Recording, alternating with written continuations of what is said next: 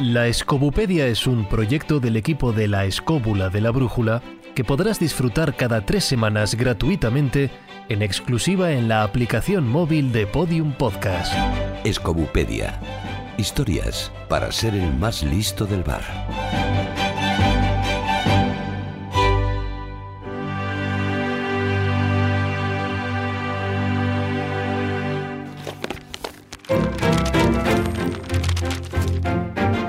En el tomo de hoy, El judío errante es una figura mitológica presente en el arte y literatura occidental que responde a la supuesta historia de un personaje judío que negó agua a Jesús durante el camino a la crucifixión. Por este hecho, Dios le condenaría a errar por la tierra hasta el retorno de Jesucristo a nuestro planeta. damos la palabra a Jesús Callejo. Efectivamente, esa introducción nos pone ya en contexto de que es una figura mitológica, pero yo añadiría una figura mitológica cristiana. En otras religiones también existe no el judío errante, sino el caminante errante. El caminante errante yo casi casi diría que es una especie de arquetipo que se da también en el judaísmo. No olvidemos un poco a Caín y a la estirpe de Caín, que estarían malditos y por lo tanto también condenados a vagar por la tierra, más que por la tierra, por una especie de segundo mundo, ¿no? Un poco intermundo que luego comentaremos con más detalle. Así que entraríamos en una figura claramente cristiana, claramente relacionada con los judíos, pero en la parte peyorativa, es decir, estamos hablando de una leyenda antisemita y también de esa leyenda eterna de culpabilidad de que los judíos fueron los culpables de, la muerte de Jesús. Y esto, y esto tiene que ver solo con la literatura medieval, porque hasta el siglo XIII existía constancia de un caminante eterno que va penando por la vida a través de una maldición o sencillamente por desobedecer a Dios, pero no se asociaba a un judío. Se le asocia a un judío a partir del siglo XIII, a partir de la inquina que existe en esa época contra los judíos, que ya sabemos cómo se las gastó tanto en España como en el resto de Europa. Y bueno, pues entonces para crear un, una especie de leyenda bastante perversa, bastante negativa de los judíos, se empieza a traer a colación que durante el Calvario de Jesús, eh, cuando iba cargado con la cruz, pues según distintas variantes, se apoyó en la casa de uno o de otro, no quiso que Jesús descansara y él lo cual también contradice un poco la, parte, la parte positiva y amorosa de Jesús, él le echa una maldición como diciendo, vale, tú no me dejas descansar, pero tú tampoco vas a descansar hasta que no llegue yo por segunda vez. Es decir, está haciendo alusión a la parusía, a la segunda, a la segunda llegada de Cristo. Así que imagínate ¿no? la maldición, la envergadura temporal que tiene. Y en eso consiste básicamente el judío errante, con sus distintas variantes, con sus distintos nombres. Otros dicen que no solo es un judío, sino que son varios. Unos dicen que su profesión es el de zapatero, otros dicen que sería un herrero, pero en definitiva, casi siempre poniendo el punto de mira en los judíos, que no deja de ser, y esto también es importante, no, no deja de ser una especie de metáfora de la diáspora judía. Es decir, que al final los judíos, por distintas razones, ya sabemos, desde Nabucodonosor hasta épocas muy posteriores, han estado errantes. Es decir, ha sido un pueblo, por una parte, escogido por Yahvé, pero por otra parte, como condenado a una diáspora continua, permanente, hasta que se juntaron gran parte de ellos en lo que es el actual Estado de Israel. Todo eso indica que el judío errante, como figura mitológica cristiana, tiene su parte, vamos a llamarla así, peyorativa en cuanto a la maldición, en cuanto a esa sed infinita por dejarle o privarle de sed a, Cristo en su camino al Calvario. También lo de que continuamente tiene que tener la edad de Cristo, es decir, a pesar de que va cumpliendo años, llega un momento una, variante de la leyenda dice cuando tiene 100 años vuelve a tener 33 años, la edad de Cristo, y se vuelve a renovar un poco sus votos, lo cual nos remite un poco a esa mitología griega, os acordáis, tanto de Sísifo como de Prometeo, que condenado por Zeus por contravenir un tabú, están condenados a hacer algo eternamente. En el caso de Sísifo, dentro de este mito griego, a coger una roca y llevarla hasta la cima de la montaña y otra vez para abajo y al día siguiente volver a hacer la misma función, o en el caso de Prometeo, por haber dado el fuego a los humanos, pues que un águila cada día le va comiendo el hígado y al, y al día siguiente se vuelve a regenerar. Entonces, un suplicio eterno.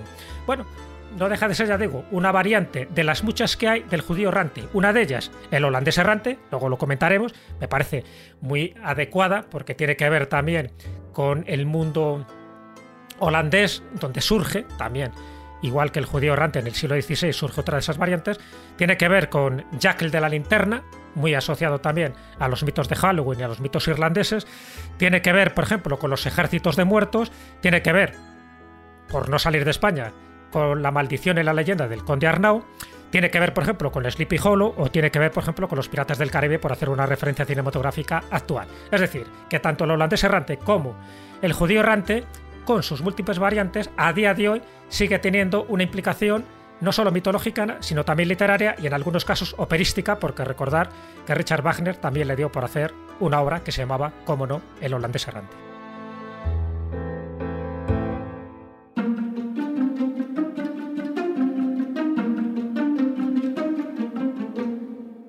Empiezo yo por una curiosidad, claro, y es que estamos hablando de un mito, un mito que tiene ya una, una, larga tradición y sin embargo yo creo que, no sé, a lo mejor estoy equivocado, Jesús es el aquí el experto, pero es curioso porque yo creo que es un, buen amigo de los dos, el que se ocupó por primera vez del judío errante en, en, España y encima es el, el primero yo creo que le asigna un nombre, que es ni más ni menos que el padre Feijó que no creía en ello, pero es el que establece la primera referencia literaria en el año 1228.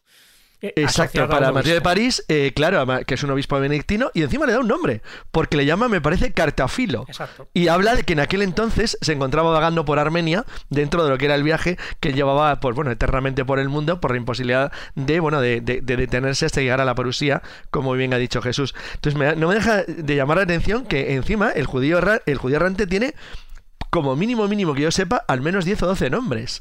Porque va variando según la tradición, no sé, desde Juan en Espera de Dios hasta Alvarus Stevenson, Mico Pader, Samuel Belvet, Juan de todos los tiempos, Joaquín Farías, que se me hace mucha gracia. Samar Ausero. Exacto, sí. Y es un tipo con, nombres variados, como si fuera un cantante rock interpretado en varios sitios. Es una cosa...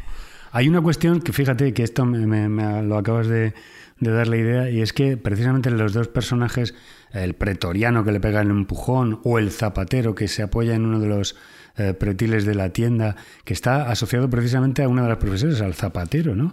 Y, has llegado casi hasta nuestros días con el apellido zapatero, zapata o sabater, que era muy propio entre los hebreos. Y fijaos, hasta en el libro de Joan Amadés en el Folclore de Cataluña, decía que hasta casi fechas recientes las procesiones de Semana Santa en Barcelona evitaban las calles donde hubiera una zapatería.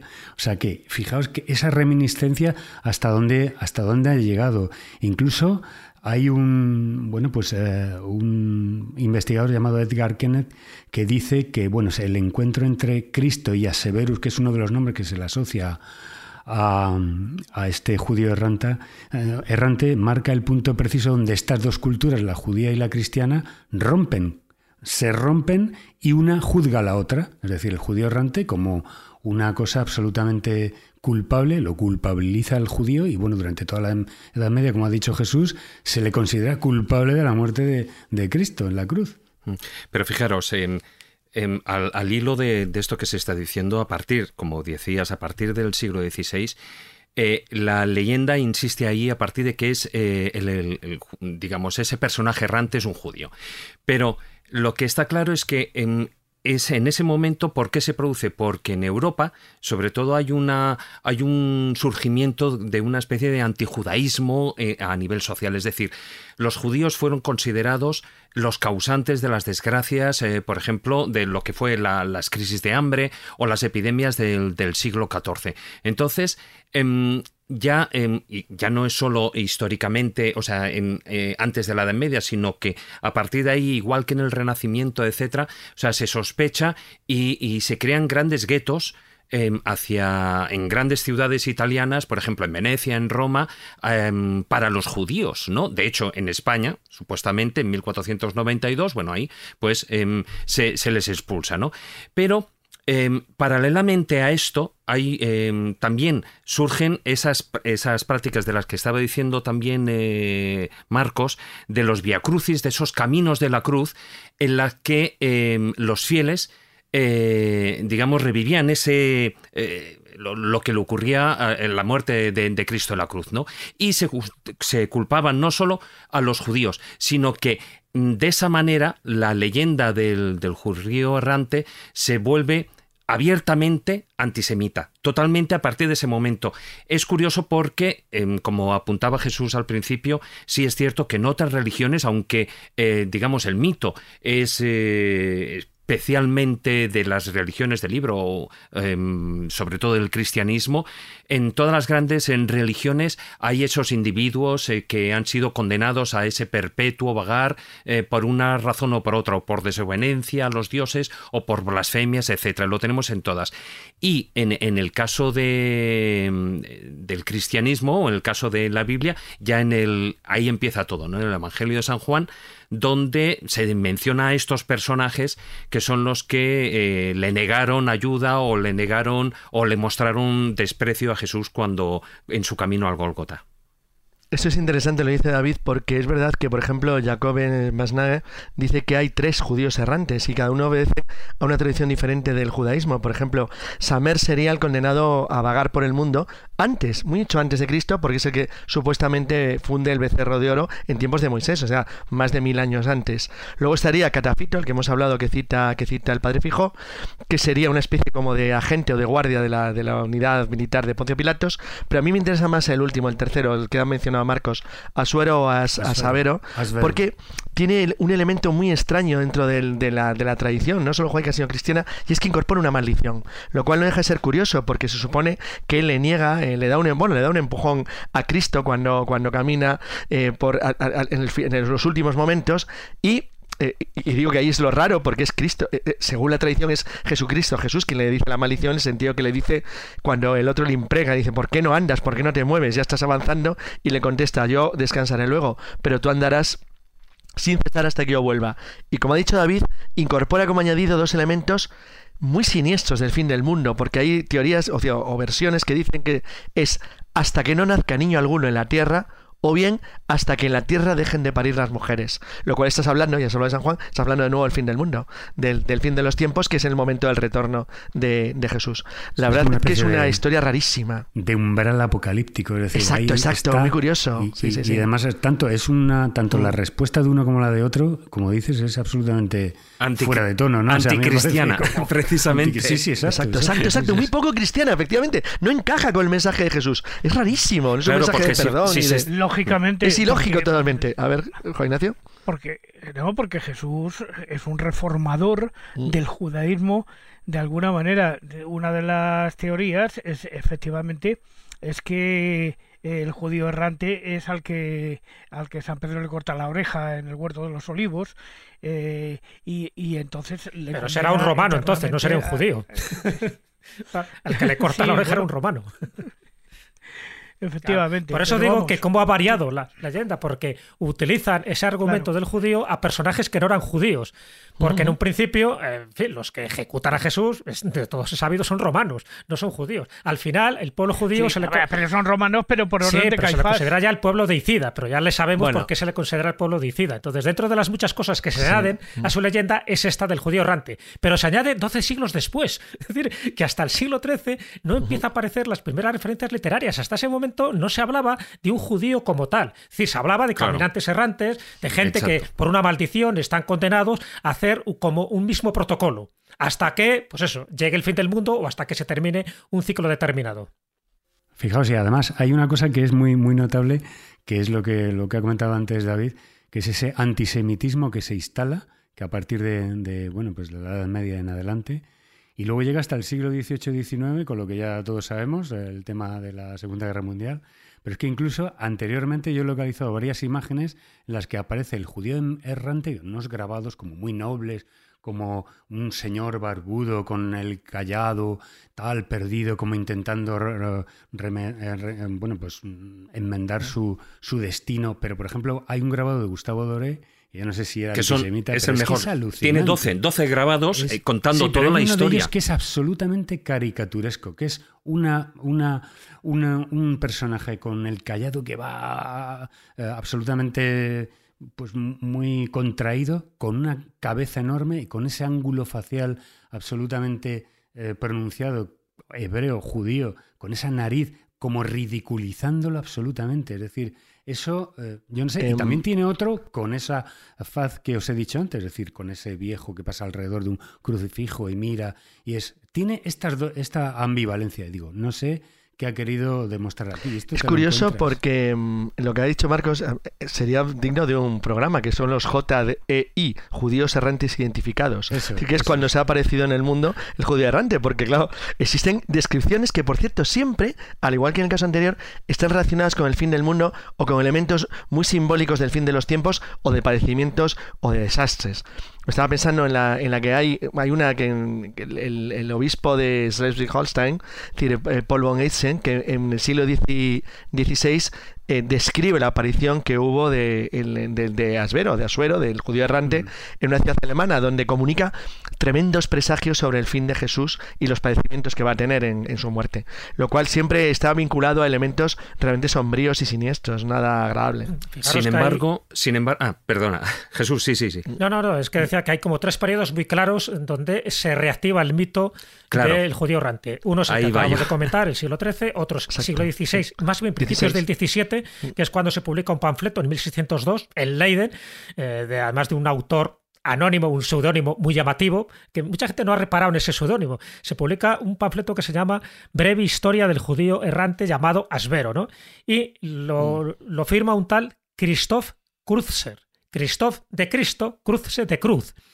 y y repite un poco lo que ya se sabía, es decir, Zapatero de Jerusalén que aparta a Cristo de un empujón al apoyarse en el puntal de su tienda y donde aparece la famosa frase. Bueno, pues ahí se reactiva. Y donde se vuelve otra vez a reactivar el mito es en el siglo XIX, a raíz de obras literarias como la de Eugenio Sue, que es el judío errante, y a raíz de obras mm. como la de Hans Christian Andersen, tiene un cuento que se llama así precisamente Asvero, el ángel de la duda, que hace referencia a este judío errante, o la de Charles Maturin, Melmoth el errabundo. Es decir, que por alguna razón en, el romanticismo y en el goticismo que da en el siglo XIX con este tipo de novelas, el personaje inmortal de alguien errabundo que está ahí, pues eso, cargado de la maldición y de la, del cansancio que muy bien decía, eh, que decías Marcos, en ese grabado, ¿ves? Se le ve como hastiado de, la vida, ¿no? Como diciendo, otra vez caminando por aquí y sin poder morir nunca, un poco lo que le pasa a Sísifo. Por eso digo que me parece muy representativo esos, tres periodos, que ha continuado evidentemente hasta el siglo XX, pero que el siglo XIII, el XVII y el XIX son como los pilares fundamentales para que a día de hoy se siga hablando del judío errante. Eh, David. Pero fíjate, eh, eh, solo es una puntualización sobre uno de los casos porque vamos a apuntar algo parecido, ¿no? En, ese siglo XIX, el libro ese del judío errante de Sue eh, él precisamente es curioso porque el personaje que él crea de ese judío errante em, tiene un matiz diferente. Él vive condenado no solo por el, por el tema de lo de Jesús, que ahí no, no, lo plantea así, pero sí que vive condenado a transmitir el cólera durante todos sus interminables viajes a lo largo de los siglos. ¿no? Entonces, añade e, esa parte, esa intriga. Sí es cierto eh, que, el, bueno, cuanto menos le da una imagen no tan negativa o, un poquitín más favorable a los, a los judíos, pero eh, posteriormente, bueno, eh, se recuperó, por supuesto, el sesgo antisemita porque además eh, fijar, o sea, no deja de ser y a nivel sociopolítico se ve en los últimos 200 años, ¿no? Eh, pues em, se ha, continuado a lo largo de la historia, ¿no? No solamente en la, en la literatura, sino también en la música, aparte de Wagner, que ya habéis citado, hay una, hay una pieza de Henry Goreski que se llama El exiliado de Praga, que también habla de una especie de judío errante que va de campo en campo de concentración durante la época nazi, ¿no? Eh, eh, es muy curioso. La Escobupedia responde. Abrimos la sección de preguntas frecuentes.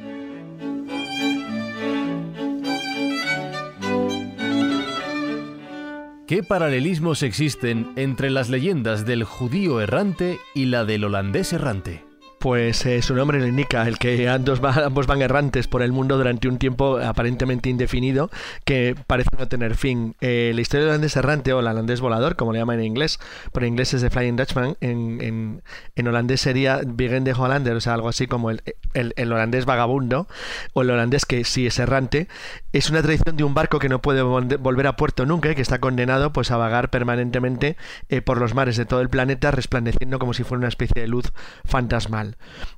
La leyenda, por resumirla muy rápidamente, se supone que bueno que un piloto un barco holandés que eh, navegaba por el Cabo de Hornos, perdón, el Cabo de Buena Esperanza, o sea, lo que es el sur de África, pues eh, en medio de una tormenta hizo una maldición que aparentemente es posible que hubiera en el barco un crimen o algún tipo de, de epidemia que infectó a la tripulación y de no pudiendo desembarcar en ningún puerto, pues murieron allí y fueron condenados por las maldiciones, tanto el barco como los marineros, a navegar eternamente sin posibilidad de pisar jamás tierra. Es un suceso que teóricamente debería haber ocurrido entre 1641 y 1680 y es una maldición.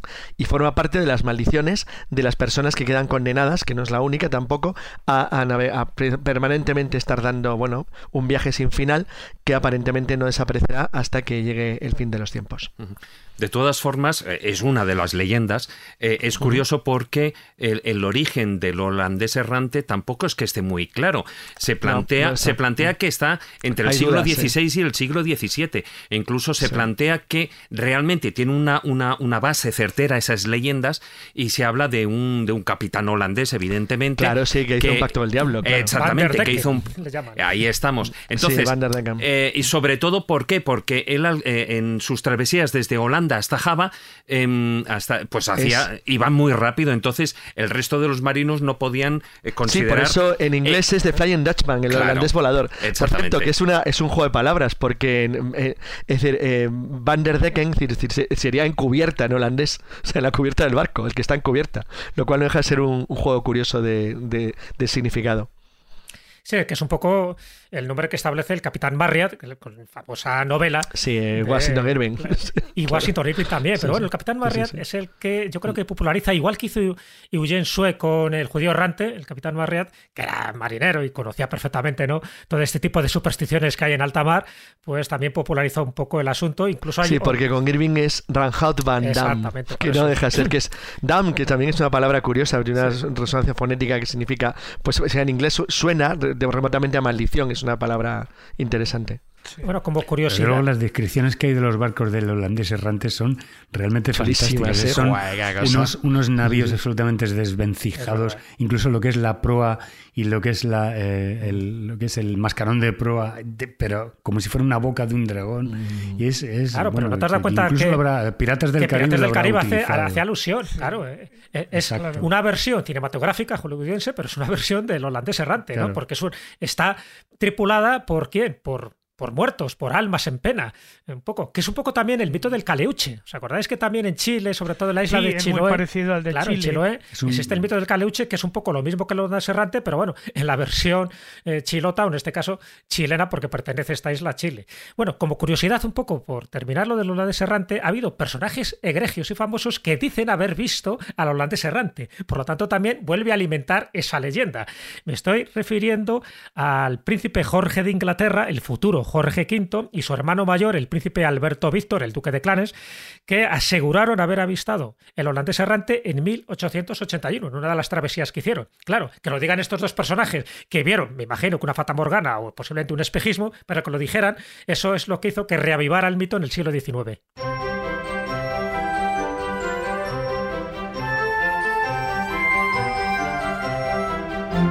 ¿En qué consiste el mito nórdico de la cacería salvaje?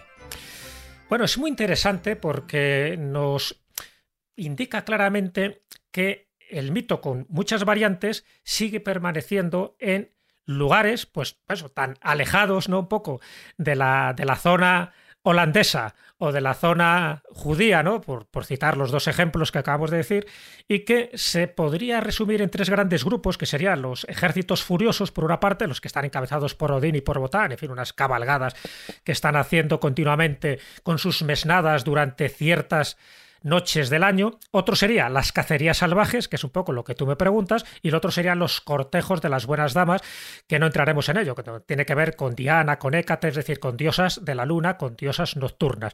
En el caso de las cacerías salvajes, estarían encabezadas por personajes míticos cuyos componentes son almas en pena. Almas en pena malditas, perdidas, castigadas por algún tipo de tabú que han, que han, transgredido, y están acompañadas por caballos y por perros. Fijaros, por caballos y por perros y algunas veces por cuervos, es decir, animales psicopompos, animales que sirven precisamente como eh, mensajeros y los que sirven también para trasladar las almas de este mundo hacia el otro mundo. O sea, como ves, no hay elemento baladí en este tipo de leyendas. Pero claro, en España también tenemos una variante de estas cacerías salvajes que tienen más que ver con el mundo nórdico, con el mundo de las leyendas de Diodín o de Botán.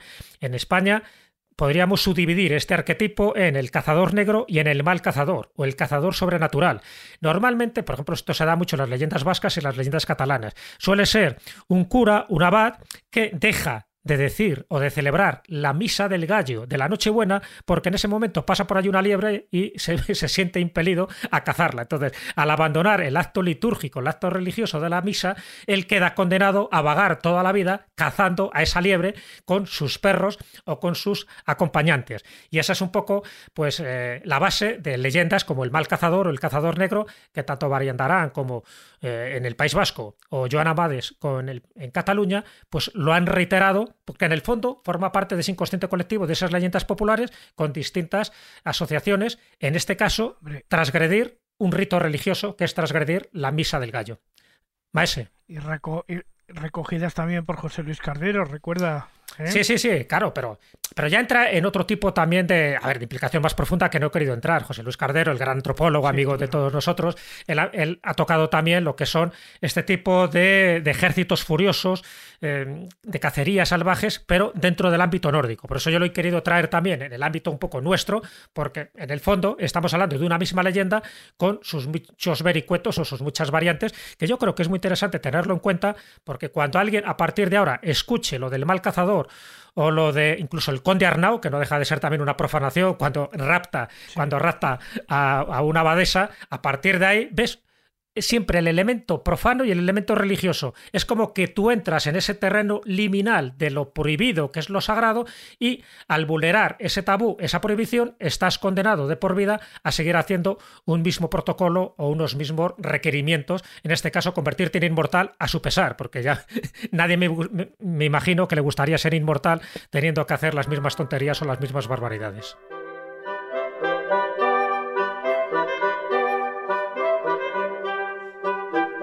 En el próximo tomo... En el próximo tomo hablaremos de grandes bestias históricas.